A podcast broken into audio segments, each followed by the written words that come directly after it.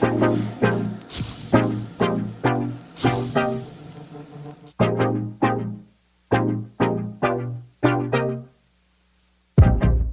大家好，我是叉叉 Y，欢迎来到叉叉 Y 跟你看电影，让你看电影更有梗。今天来评论的电影是《阳光普照》，一场社会案件引发了三个家庭之间的矛盾冲突，借由阳光都均等照射在这个世界的概念。用一种温柔的口吻剖析、关怀和理解每一个人内心的光明和黑暗面。周梦红导演对于画面的营造相当有感染力，刺眼的阳光看起来是多么的温暖。实际上呢，阳光普照的故事是相当的写实。如此极大的反差之下呢，我们看到相当有温度的作品。也编织出一部相当具有诗意的故事。我认为它是一部靠着影像堆积情绪，而且后劲相当强烈的作品。这部电影的片长长达一百五十五分钟，步调呢也在开场的十五分钟之后呢渐渐缓和下来。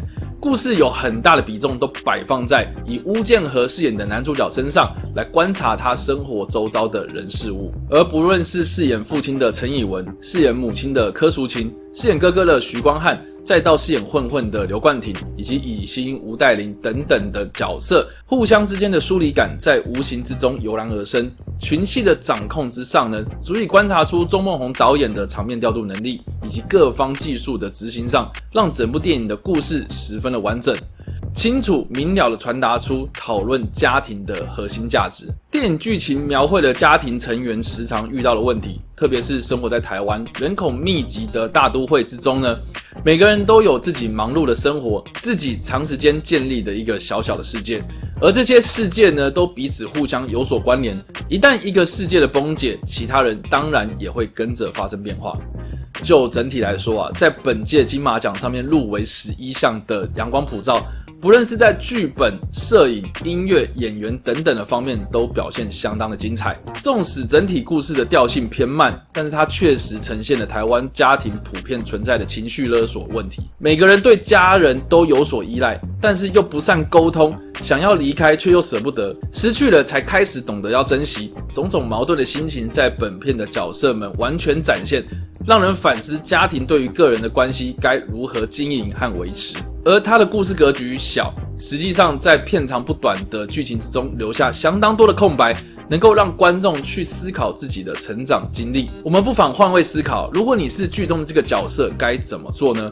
或是在回忆之中呢，搜寻自己的经验。相信不同的观众对于本片都会有不同的剧情解读，当然呢，对于剧情的反应也会有所不同。而他的剧情从一场社会案件出发，牵扯到加害者、受害者。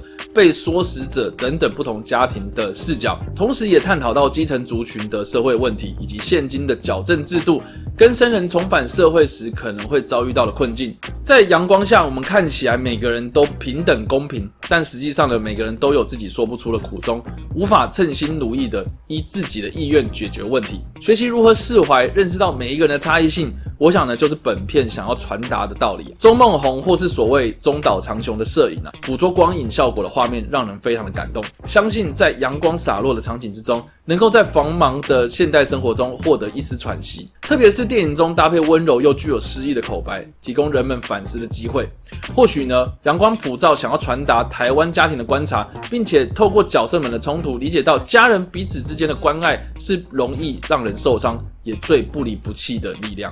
好了，以上就是今天的影评内容。如果喜欢这部影片的话，也别忘了按赞、分享。不想错过任何的文字影评或是最新的电影资讯，或是阅读有关这部片的完整影评文章内容，也别忘了按赞、追踪我的脸书粉丝团以及订阅我的 YouTube 频道。